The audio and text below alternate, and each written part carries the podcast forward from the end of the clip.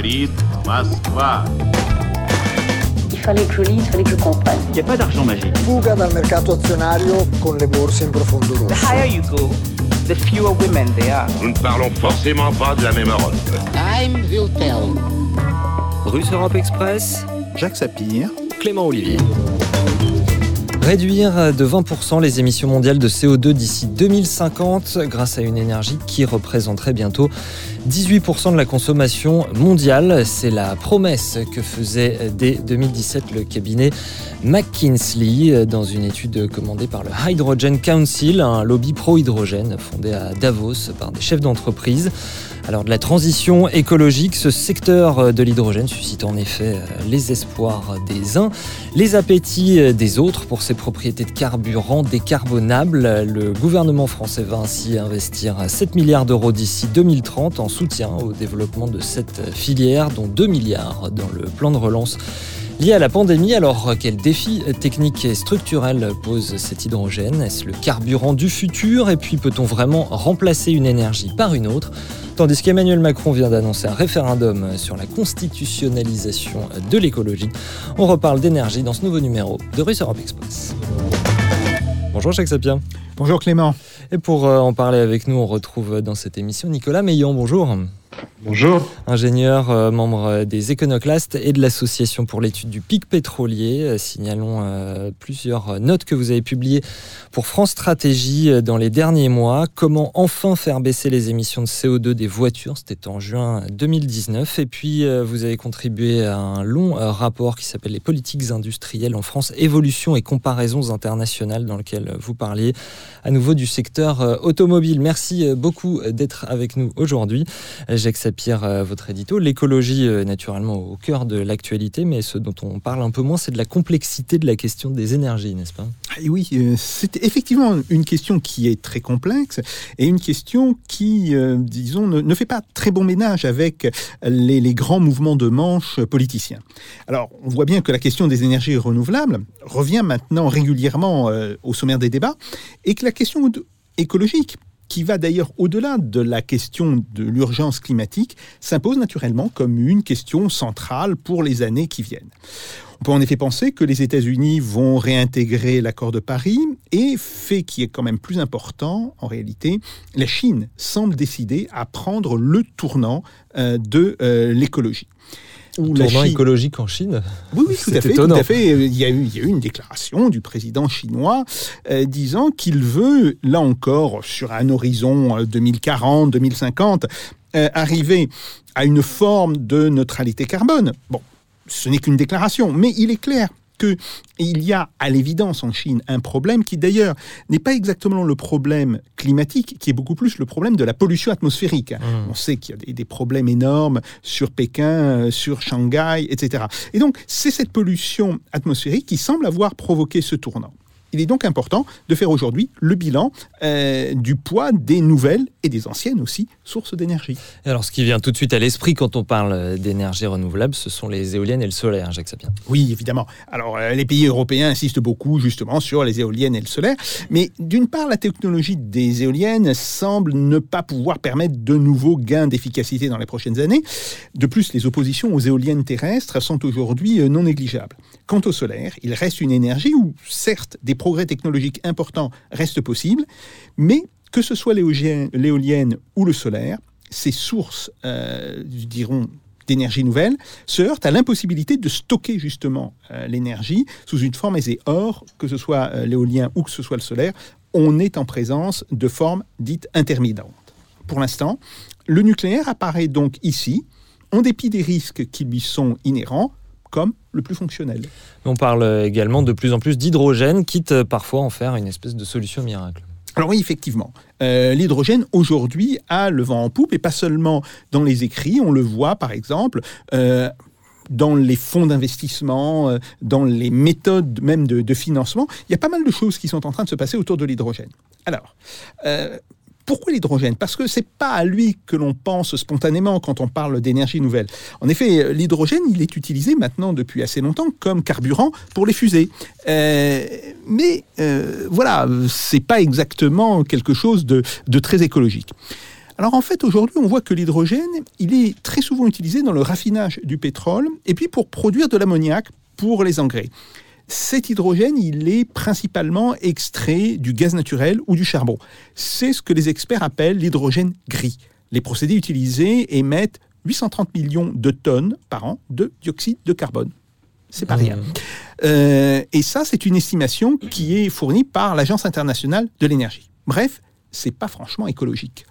Hydrogène euh, gris, mais il y a également euh, l'hydrogène dit bleu, et puis euh, la question de savoir si l'on peut vraiment produire de l'hydrogène qui serait réellement vert. Oui, effectivement. Alors, il y a ce qu'on appelle l'hydrogène bleu. L'hydrogène bleu, c'est quoi? C'est l'hydrogène qui est produit à partir du gaz naturel et qui élimine les émissions en captant et en stockant le carbone. Et puis, il y a ce que l'on présente comme le Saint Graal, justement, euh, des énergies renouvelables, des énergies nouvelles.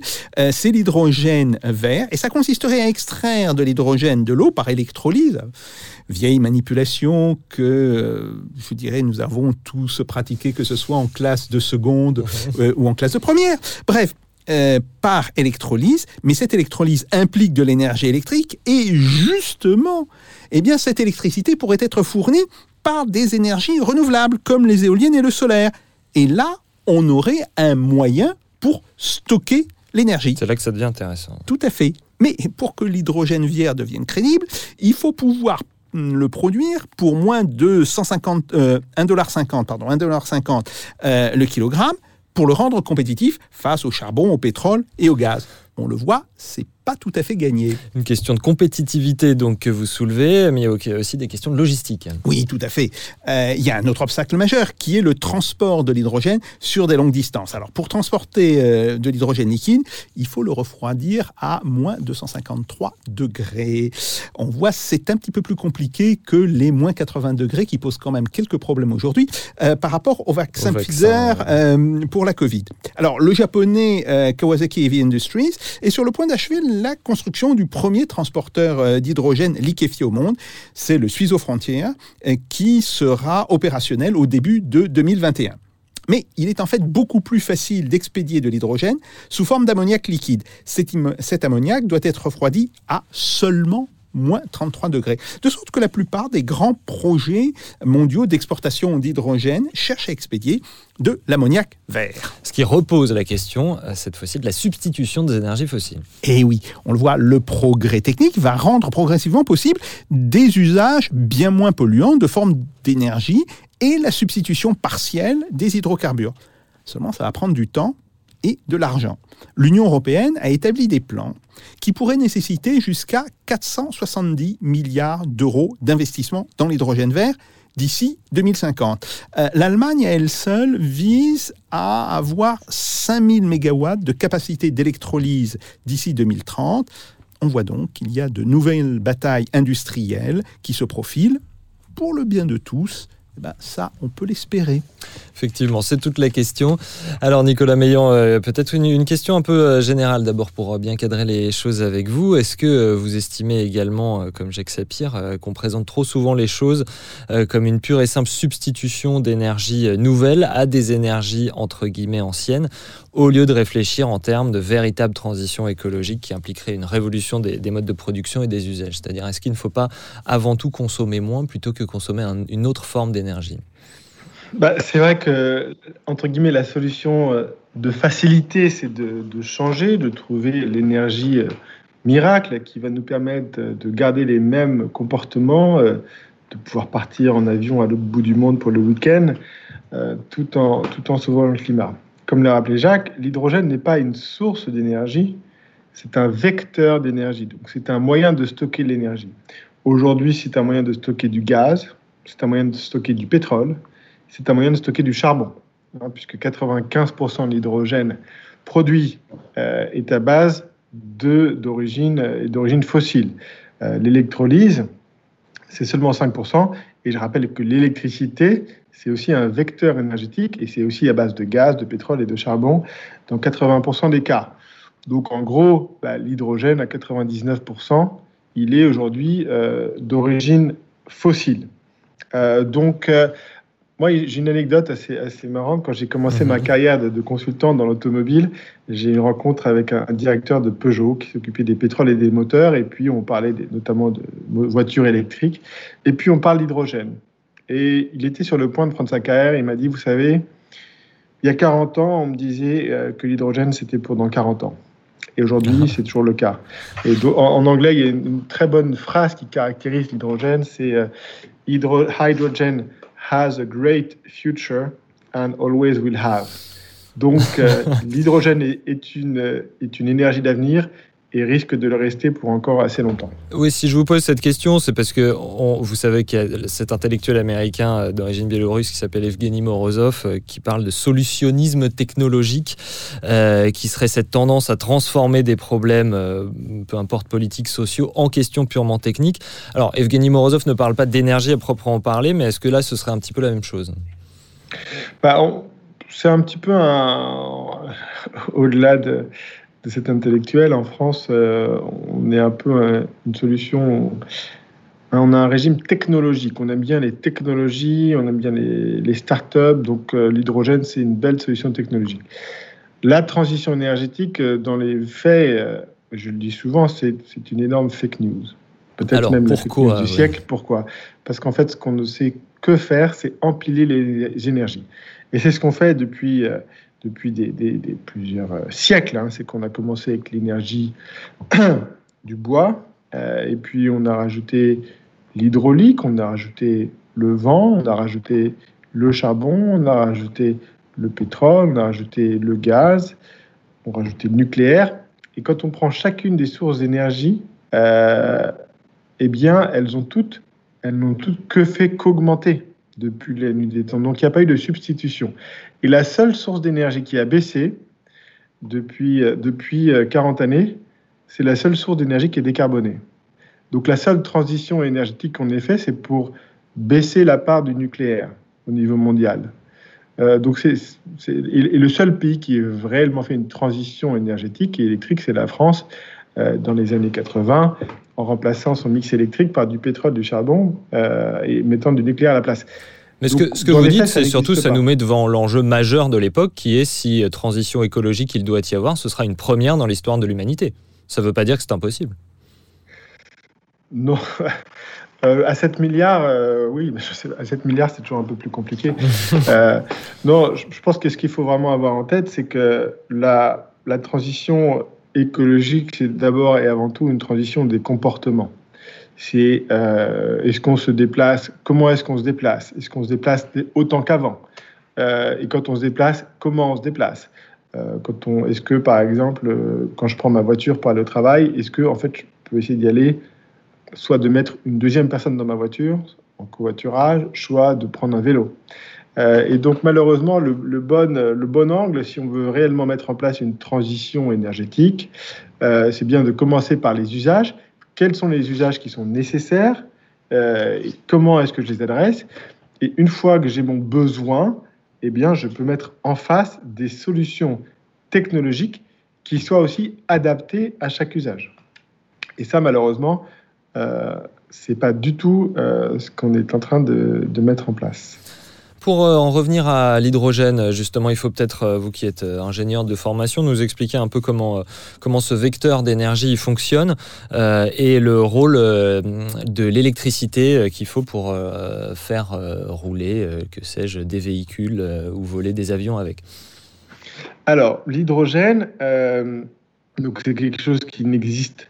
Alors, qui, existe, effectivement, qui existe, et je crois d'ailleurs en Russie, hein, qui doit exister un petit peu dans, les sous-sols, mais par définition, qui n'existe pas dans, la nature. Pour, pour euh, avoir de l'hydrogène, il faut effectivement, il y a plusieurs types euh, de manières, mais pour le faire avec de l'électricité, il faut casser la molécule d'eau. Et casser la molécule d'eau, c'est très difficile, hein, H2O, et donc ça consomme beaucoup d'énergie. Euh, donc cet hydrogène, on ne le trouve pas dans la nature, donc il faut d'abord le fabriquer. Aujourd'hui, et c'est un de ses principaux problèmes, je vous disais que l'électricité, c'était un vecteur d'énergie. L'hydrogène, en fait, c'est un vecteur d'électricité, ce qui signifie que c'est un vecteur de vecteur d'énergie. À chaque fois que je prononce le mot vecteur, on perd une grande, une, grande quantité d'énergie parce qu'il y a un rendement énergétique. Donc, si je reprends la chaîne de l'hydrogène, je vais par exemple en France le produire avec de l'électricité nucléaire. Nucléaire, un rendement de les énergies, euh, les centrales thermiques, qu'elles soient nucléaires, euh, à gaz, fuel, charbon, c'est un rendement de 33%. Donc, j'ai fabriqué l'électricité, j'ai perdu deux tiers de l'énergie. Une fois que j'ai fabriqué cette électricité, je vais euh, fabriquer de l'hydrogène. Donc, je vais la passer dans un électrolyseur qui doit avoir un rendement peut-être autour de, de 70%. Euh, je récupère mon hydrogène. Euh, une fois que j'ai mon hydrogène, il ne se transporte pas, c'est gazeux. Il faut que je le, il faut que je le comprime, voire que je le liquéfie. Donc, je vais encore perdre de l'énergie. Ensuite, je vais pouvoir le transporter peut-être dans mon camion air liquide, l'emmener par exemple à une pompe à essence. Et puis à la pompe à essence, il va falloir que je le retransfère dans ma, dans ma voiture. Et une fois qu'il est dans ma voiture, cet hydrogène, comprimé souvent à 700 bars, eh bien, il va passer dans une pile à combustible. Et cette pile à combustible va fabriquer avec un rendement de 50% de, euh, de l'électricité que je pourrais mettre dans un, euh, dans un moteur électrique. Quand on fait le calcul, ce qui est intéressant quand on regarde l'énergie, on fait des calculs qu'on appelle du puits à la roue pour voir le rendement de la chaîne complète. Quand on prend une voiture euh, essence, c'est un peu moins de 20%. Quand on prend une voiture diesel, c'est un peu plus de 20%. Quand on prend une voiture, électrique, c'est à peu près 20%, c'est le même ordre de grandeur. Quand on prend une voiture hydrogène, c'est moins de 10%. Donc un des problèmes de l'hydrogène, euh, il y en a trois. On a parlé de la fabrication. Aujourd'hui, c'est principalement euh, de l'hydrogène dit gris. Le deuxième, c'est effectivement qu'en termes de rendement énergétique, c'est deux fois moins, euh, deux fois moins efficace que les alternatives qui existent, électrique, essence, diesel. Et le troisième, dont on pourra parler aussi, c'est, et quand on parle notamment des voitures, c'est l'infrastructure. L'infrastructure pour recharger euh, nos voitures hydrogène. Pourquoi? Parce qu'une pompe à essence, aujourd'hui, ça coûte à peu près 10 000 euros, un pistolet à essence. Une pompe à électricité, entre guillemets, euh, recharge rapide, ça va coûter 10 fois plus, 100 000 euros. Et une pompe à hydrogène, c'est un million. Mmh. Donc c'est 100 fois plus, deux ordres de grandeur plus importants. Et grosso modo, je vous épargne le calcul, mais si on devait faire, si on devait ré, faire un réseau, un maillage équivalent à celui de nos stations essence, on parle d'un investissement de 10 milliards d'euros au niveau français. Alors 10 milliards d'euros ramenés euh, à tout l'argent qu'on a dépensé avec le Covid, ça peut paraître peu, mais euh, quand on se dit que c'est les privés qui vont devoir payer ça et qu'aujourd'hui on n'est même pas capable d'avoir un réseau euh, sur nos autoroutes de bornes de recharge électrique basique, je pense qu'on a encore un peu de chemin à parcourir. Jacques Sapien. Oui, euh, moi, là, ce que vous venez de dire, euh, Nicolas, ça me fait penser à deux choses. La première chose, c'est effectivement sur ces questions de, de bifurcation euh, technique, de bifurcation de technologie. Il y a un très bel exemple de ce que vous avez dit sur la, la question des infrastructures. C'était euh, l'idée de l'aérotrain dans les années 60 mmh. en France. Alors l'aérotrain, euh, sur le papier, c'est absolument merveilleux. Donc il reste des vestiges oui, oui, oui, en béton. La, la, la, quand, ligne, quand, si, si, on va vers le sud-ouest de la Orléans, France, on le vers, voit. Vers Orléans, absolument. Euh, donc voilà, on, on atteignait euh, des vitesses de 500 km/h. Sauf que problème, il fallait reconstruire tout un réseau. Euh, l'aérotrain ne pouvait circuler que sur euh, des lignes spécifiques aérotrain. Et c'est ce qui a permis justement la victoire par chaos euh, du TGV, qui lui peut, même s'il lui faut une ligne spécifique, malgré tout, c'est une technique qui est très proche de la technique des, des lignes traditionnelles. Et par ailleurs, il peut aussi utiliser euh, de temps en temps euh, des lignes conventionnelles. Donc ça, effectivement, c'est euh, la question des infrastructures et, et la question des, des, effets en réseau. c'est une question absolument décisive. Ça, c'est le premier point. Le deuxième point, qui me semble extrêmement intéressant, c'est que, bon, on, on, parle beaucoup, et là, je, euh, je vous rejoins tout à fait, on parle beaucoup euh, d'énergie nouvelle, de trouver justement ces, ou cette énergie nouvelle qui résoudrait tous nos problèmes, au lieu très souvent de se poser la question de comment améliorer le rendement de certaines énergies traditionnelles. Alors, Euh, J'ai un exemple là-dessus, pour en avoir discuté, oh, il y a maintenant euh, une quinzaine d'années, euh, avec des, des ingénieurs de chez Rolls-Royce. Voilà, ils, ils- développent des centrales électriques qui sont des centrales électriques au, au fuel, mais qui utilisent des turbines à gaz. Alors, c'est pas pour de la production constante, c'est quand il y a des pics de, euh, de demande. Euh, justement, la- l'avantage de la turbine à gaz, c'est que ça démarre très vite et ça produit très vite euh, une énergie considérable. Bien.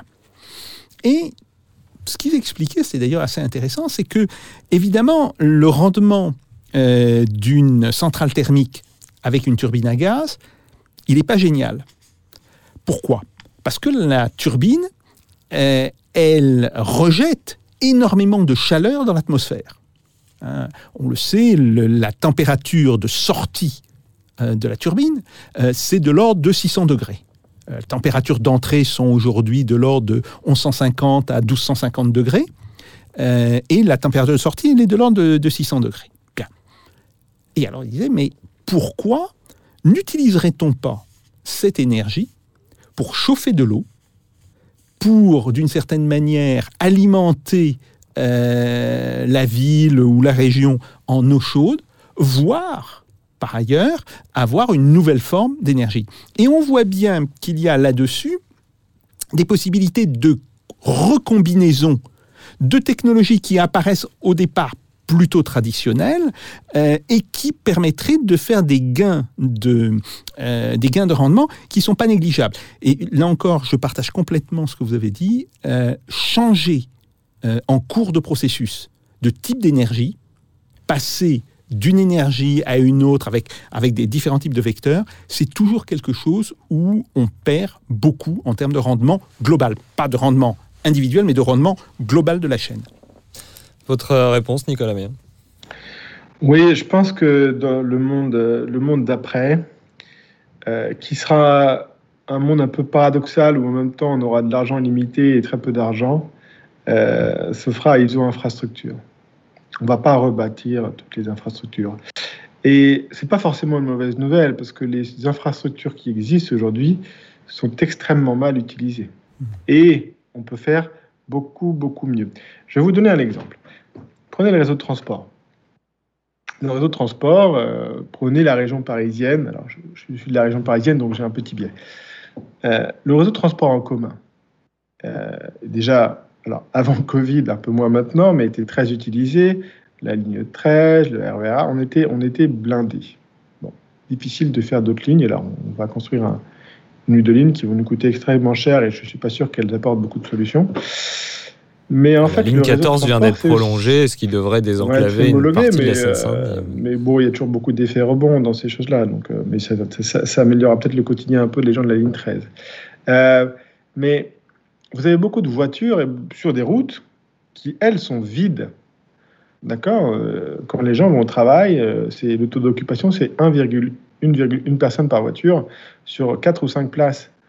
Donc l'infrastructure est vide.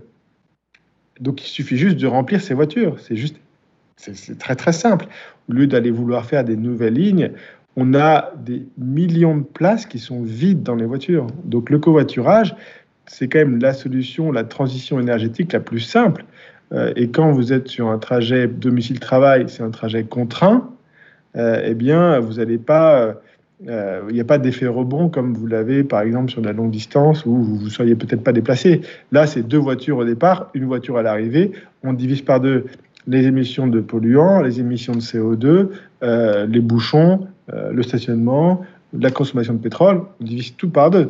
A un petit coût pour chacun d'entre nous, puisque au lieu d'aller tout seul dans sa voiture, alors parfois on s'emmerdait un peu dans les bouchons, mais on écoutait sa musique, on faisait ses emails, on faisait ses trucs.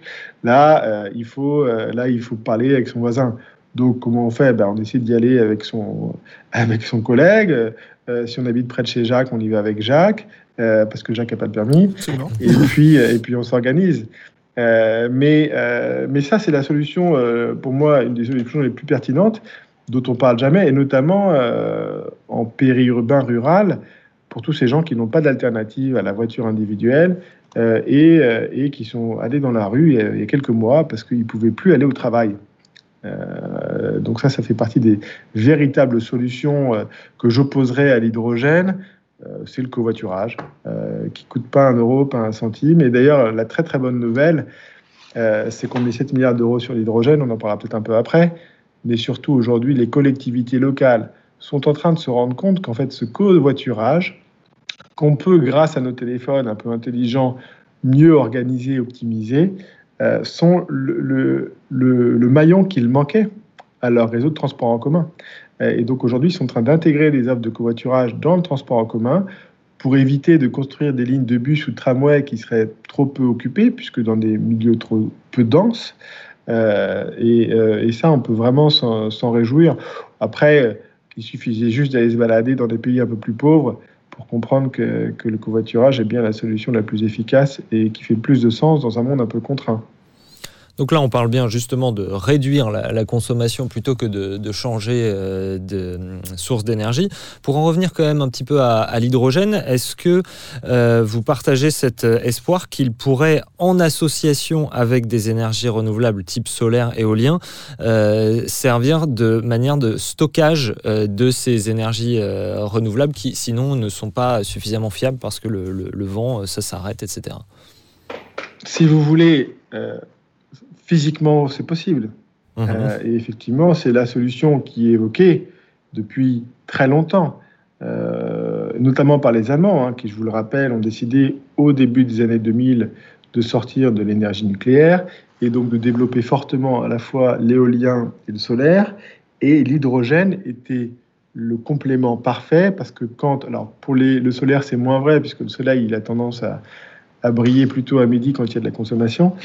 Mais l'éolien, euh, quand vous avez des pressions assez fortes qui passent euh, un samedi soir à 2h du matin au-dessus de l'Allemagne, euh, à part éclairer tous les trombinoscopes des, boîtes de nuit, si vous voulez, on a un petit problème avec l'électricité. Donc là, à ce moment-là, on pourrait faire tourner effectivement des électrolyseurs qui produiraient de l'hydrogène qu'on pourrait ensuite soit réinjecter dans notre réseau de gaz, soit, soit faire autre chose avec. C'est-à-dire que ce bon, dont on ne se rend que... pas forcément compte quand on n'est pas spécialiste, c'est qu'une pile, c'est possible pour une petite quantité, mais on ne peut pas faire des piles géantes pour stocker l'électricité qui sort des éoliennes. C'est ça, hein alors, c'est pas une pile, hein. une pile, c'est une batterie. Là, on parle de l'hydrogène qui soit sous forme. Oui, d'où le fait que l'hydrogène servirait, servirait à ça. Voilà.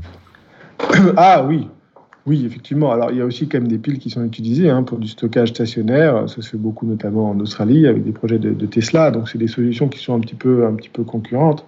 Euh, mais pour vous donner un ordre de grandeur, euh, ça représente combien de jours, quel pourcentage du temps, le moment où il y a trop de vent et il n'y a que les euh, trombinoscopes des boîtes de nuit pour les absorber? Bah, ça représente 5% du temps. Donc ça veut dire quoi?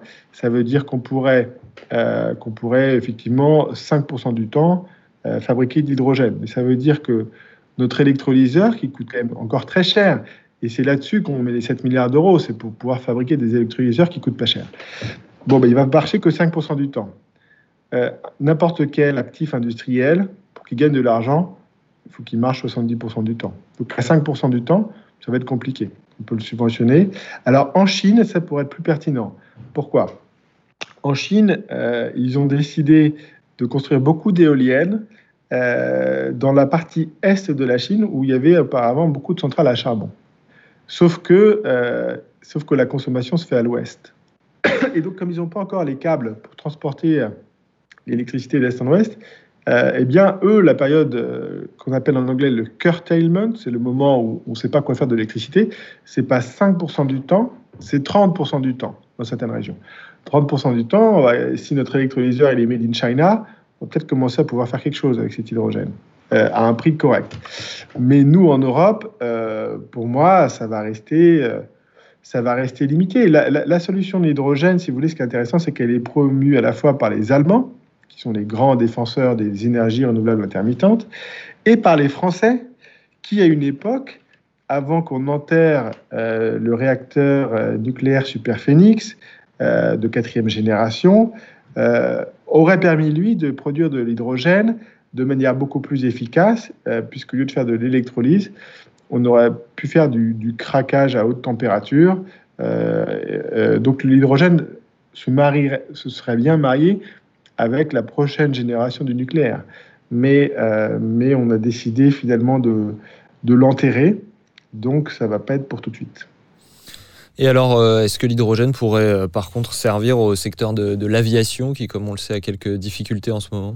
Nicolas Meillan Eh ben, le problème de l'hydrogène, c'est effectivement à quoi ça sert. Donc, je vous ai parlé des voitures. Moi, ma conviction, c'est que les voitures, euh, pour les particuliers, euh, on n'aura pas d'hydrogène.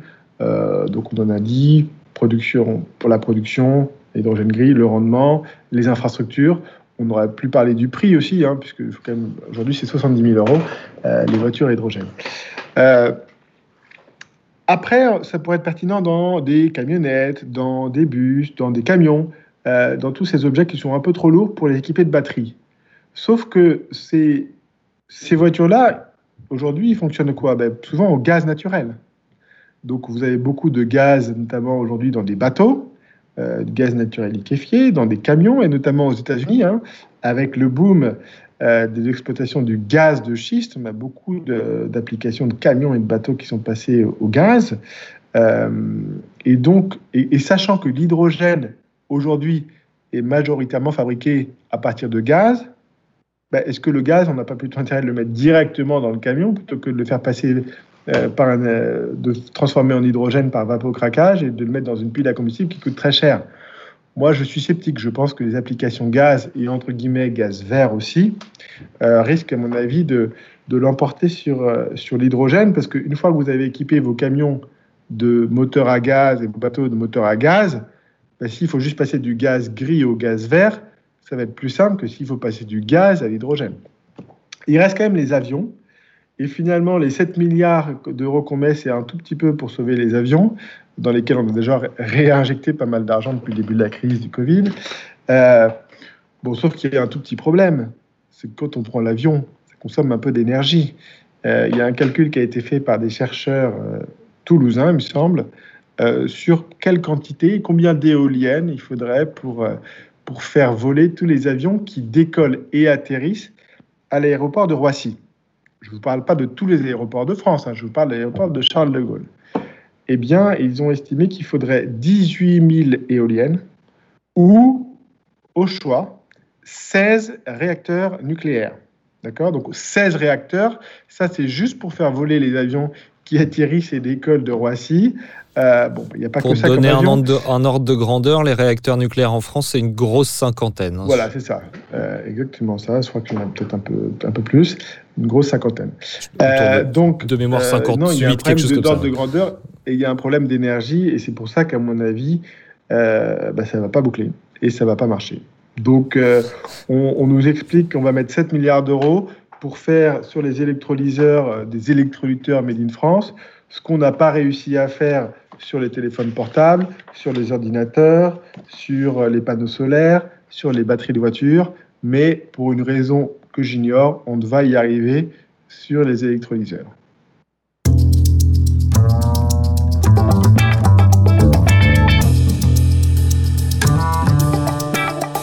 Russe Europe Express, Jacques Sapir.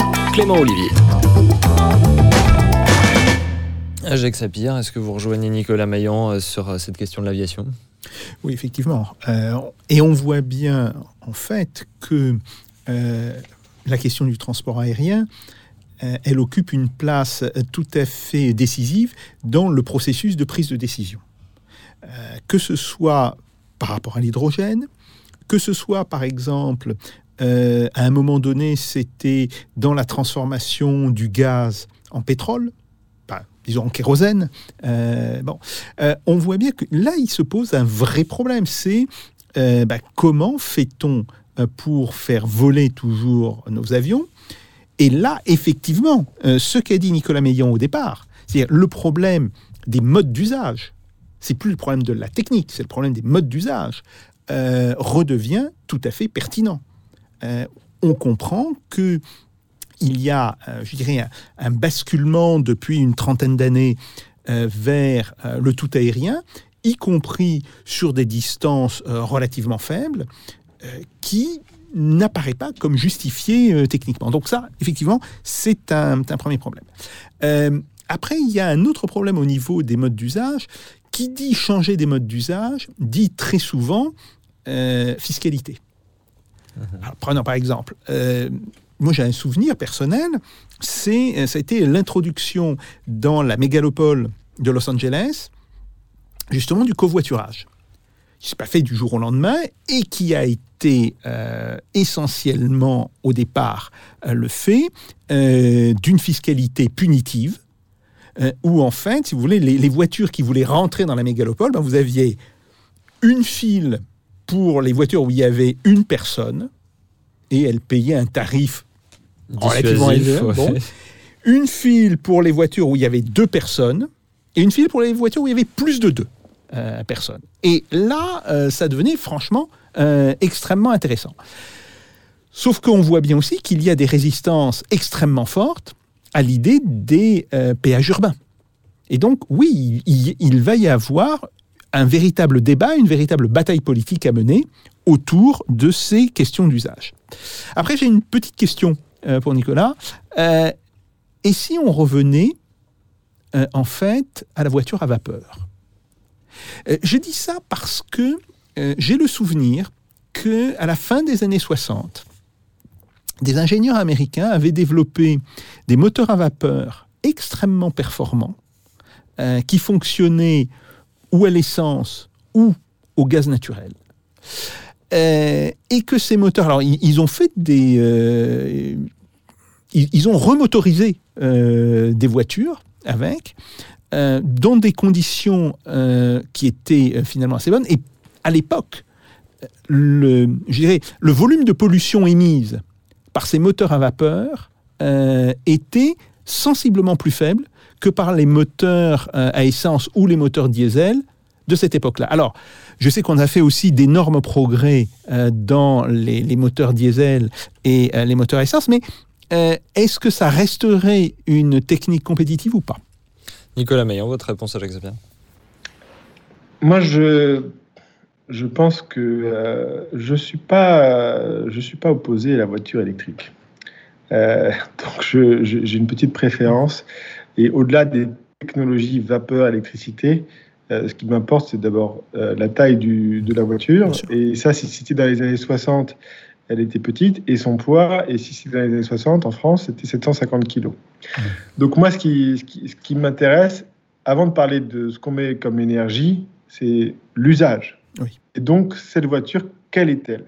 Euh, Et aujourd'hui, malheureusement, euh, on est dans un monde où on est encouragé, les constructeurs ont un bonus de 3 euros par kilo, donc ils sont encouragés à faire des voitures de plus en plus grosses, de plus en plus lourdes, et c'est pour cette raison que les émissions de CO2 des voitures neuves euh, les, voitures neuves n'ont quasiment pas baissé depuis 2020. C'était l'objet de notre note publiée en, en, juin 2019. Comment, enfin, comment faire enfin baisser les émissions de CO2 des voitures chez, chez France Stratégie? Exactement, où on proposait de mettre un malus sur les voitures qui pesaient plus de 1400 kg euh, progressif et un bonus sur les voitures qui pesaient moins de 1200 kg et toujours progressif, avec un système euh, entièrement euh, redistributif, donc il se finançait tout seul.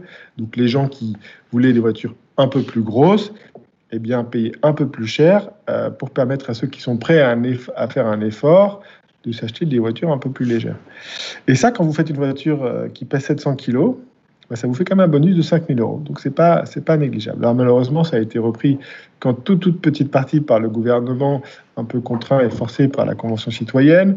Et heureusement qu'ils ont des sénateurs derrière, les républicains, euh, qui ont mis au tapis euh, cette proposition, puisqu'il restait plus qu'un malus au-dessus de 1800 kg, donc ça concernait 50 000 voitures soit 0,0 quelque chose pour cent de la population, mais c'était déjà beaucoup trop pour eux.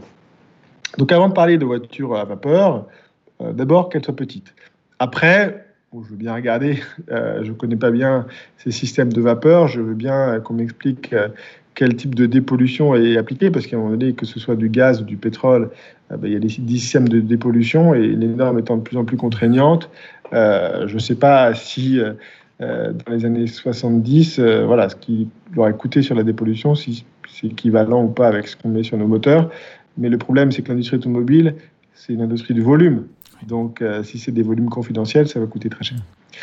Mais moi, je pense que sur les petites voitures qui pèsent 700 kg, on peut mettre des batteries. On peut mettre des batteries petites, pas des batteries de 50, 80, 100 kWh comme sur nos Tesla, mais des batteries qui font 10, 15, 20 kWh. Euh, je prends l'exemple d'une voiture là que j'ai vue récemment qui s'appelle euh, l'Aptera. Qu'est-ce que c'est l'Aptera? C'est un avion sans les ailes. Mhm. Euh, qu'est-ce, que, qu'est-ce qui est bien dans un avion? C'est Oui, qu'est-ce que c'est un avion sans les ailes? Un avion sans les ailes, À- à part une chanson un petit- des années petit 80. Cessna, vous enlevez, vous enlevez les ailes. Euh, un avion, il est, il est conçu pour être aérodynamique. Donc ça veut dire que son coefficient euh, de frottement avec l'air, son CX, est très faible. Et là, sur la plupart des voitures, le CX est entre 0,20 et 0,30. Là, il est à 0,13. D'accord? Donc ça veut dire que ça pénètre très bien dans l'air et donc ça va consommer peu d'énergie euh, quand ça roule. Euh, elle fait 700 kg. Elle a une consommation, alors je vais vous donner ce que ça qui correspond à 6 kWh au 100 km. Ça va pas vous parler, mais dites-vous qu'une voiture électrique, c'est à peu près trois fois plus que ça. D'accord? Une Renault Zoé, euh, c'est plutôt entre 15 et 20 kWh au 100 km. Donc ce qu'il nous faut aujourd'hui, c'est cette voiture-là. Euh, en plus, qu'est-ce qu'elle a? Elle a des moteurs dans les roues. Ça, c'est ce qu'il n'y a, pas de plus efficace en termes de motorisation avec une transmission directe.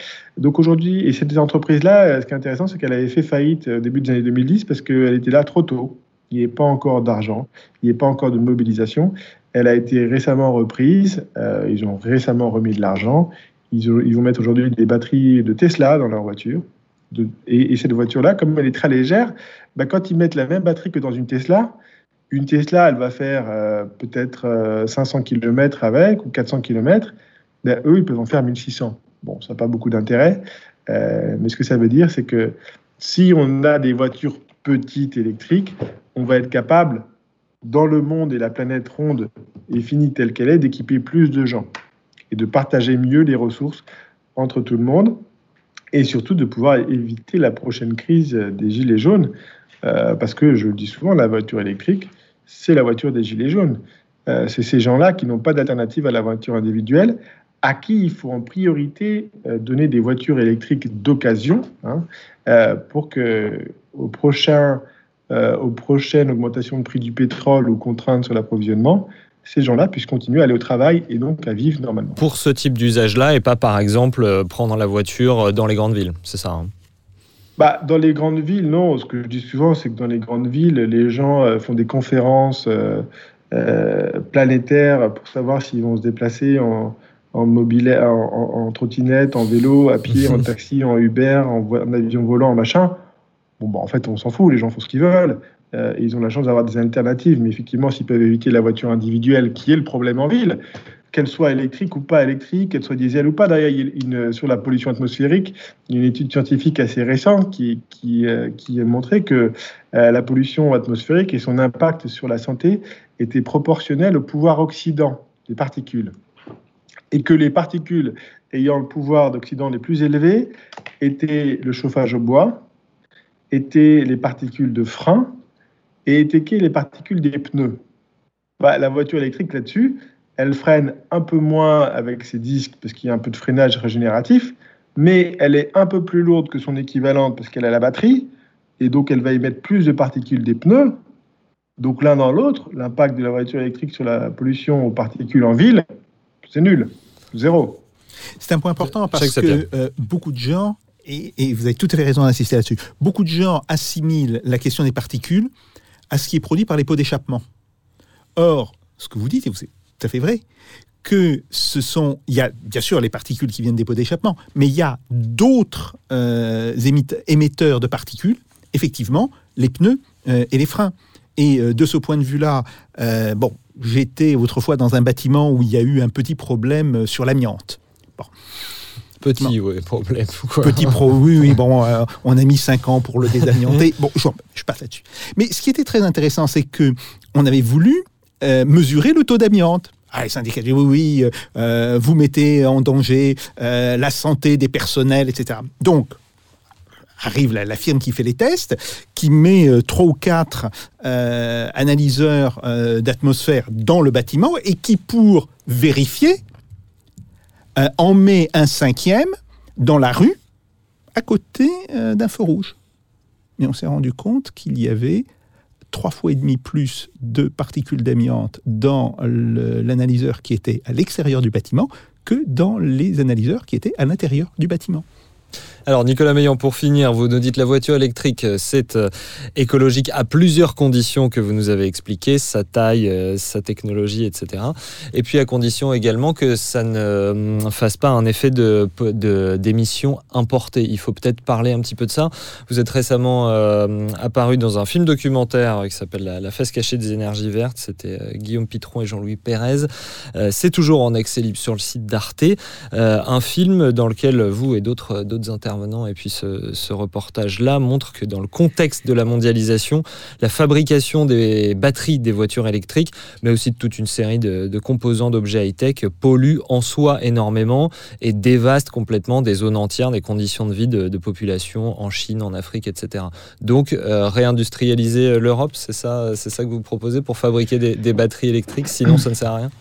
Oui, bah, c'est vrai qu'aujourd'hui, on a un peu. Euh, et c'est comme ça que la France a réussi à baisser ses émissions de CO2 depuis 1990. Hein. Je vous rappelle que l'effort principal vient de l'industrie, à moins 40%. Donc, c'est des gains de productivité et puis de la délocalisation.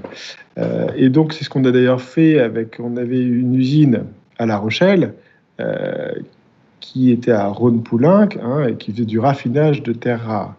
Et celle-là, à la fin des années 90, on l'a fermée parce que ça arrangeait tout le monde ça polluait trop, les, politiques n'étaient pas contents, les citoyens n'étaient pas contents, et les Chinois étaient là et disaient bah, si vous voulez, il n'y a pas de problème, moi j'ai de la place chez moi, on met l'usine euh, à la maison. Donc, euh, ce que dit Guillaume Pitron, Guillaume Pitron, il, sous-traite la pollution, quoi. Voilà, on délocalise la pollution. Guillaume Pitron, euh, qui a réalisé le documentaire, n'est pas opposé à les voitures électriques, il n'est pas opposé aux énergies renouvelables. Ce qu'il est opposé, c'est l'externalisation de la pollution. Donc, ce qu'il dit, c'est ben, rouvrons des mines en France, rouvrons des sites de raffinage en France. Alors, les mines, on va pas forcément rouvrir une mine de cobalt en France, puisque le cobalt, effectivement, il n'y en a pas beaucoup chez nous.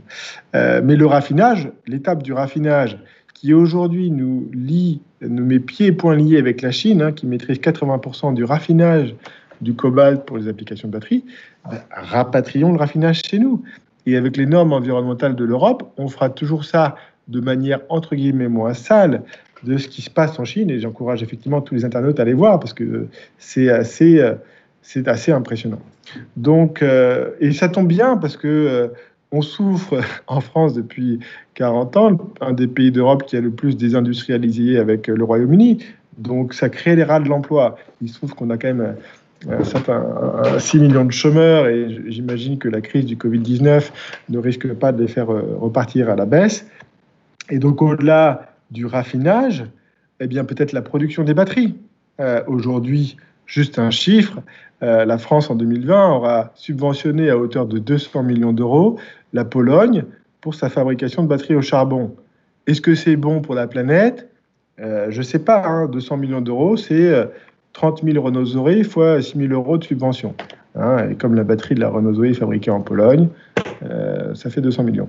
Bon, et, pour ordre de grandeur, l'Airbus de la batterie, 700 millions d'euros sur 5 ans, ça correspond à 140 millions d'euros par an.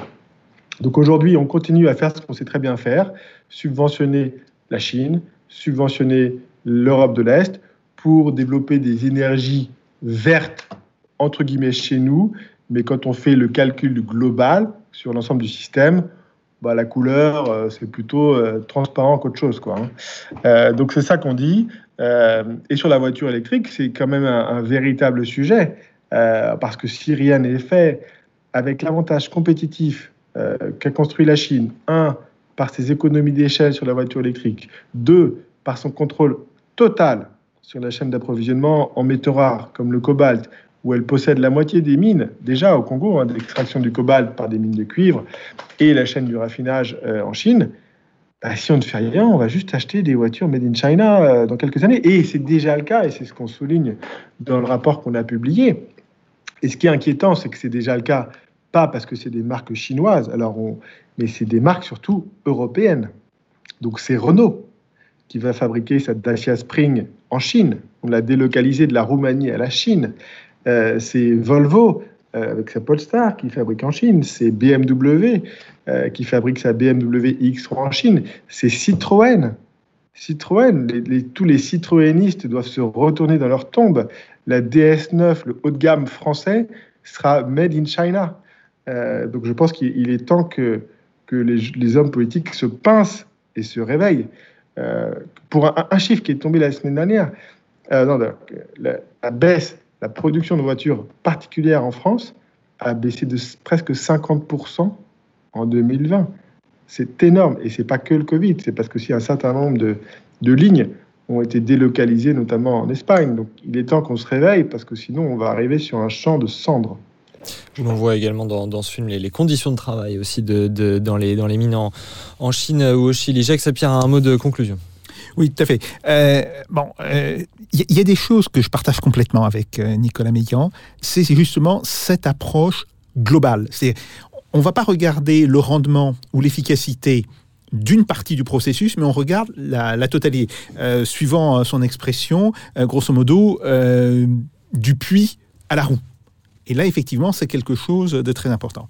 Le deuxième point, et là, euh, c'est vrai qu'il y a une hypocrisie euh, formidable euh, de tous les gouvernements, du gouvernement allemand aussi, euh, il faut le dire, c'est dans cette externalisation de la pollution, mais aussi dans euh, le fait qu'on va acheter de l'énergie ailleurs pour dire nous, on est, euh, on est dans les clous.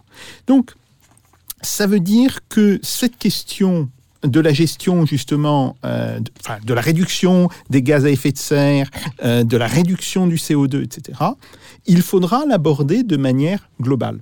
Deux pistes, effectivement, euh, les changements, les changements d'usage, mais en sachant que sur ces changements d'usage, ça va être long et euh, il va falloir faire attention à ne pas utiliser de manière inconsidérée euh, l'arme fiscale. Il y a des moments où elle peut être utilisée, des moments où il faudra être plutôt en retrait.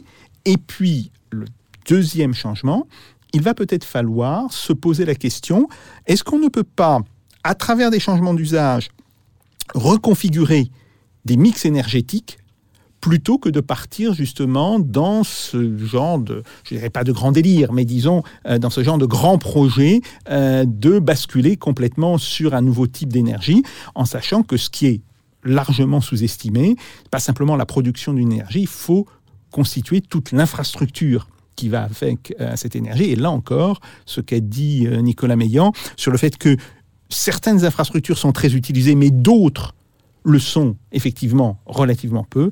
Là encore, ça nous donne effectivement une piste de réflexion. Eh ben, merci beaucoup Nicolas Meillan d'avoir euh, été à nouveau avec nous aujourd'hui. On peut donc, euh, pour aller plus loin, vous retrouver euh, vos, vos contributions sur le site de euh, France Stratégie. Également donc la face cachée des énergies vertes de Guillaume Pitron et Jean-Louis Pérez avec vos interventions. C'est disponible sur le site d'Arte. Merci bien sûr aussi à vous Jacques Sapien ainsi qu'à vous de nous avoir regardé ou écouté en vidéo sur YouTube et Facebook, en audio sur toutes les plateformes de podcast qui ont l'avantage que ça ne bug pas quand les serveurs de Google ont quelques difficultés. Euh, et ce grâce à la complicité de nos camarades derrière la console, Pipo Picci, Thibaut Pica, Jeanne D'Amato. À la semaine prochaine dans Russe Europe Express avec Jacques Sapien. Et d'ici là, en électrique, en hydrogène, faites pas au Jacques. Salutations.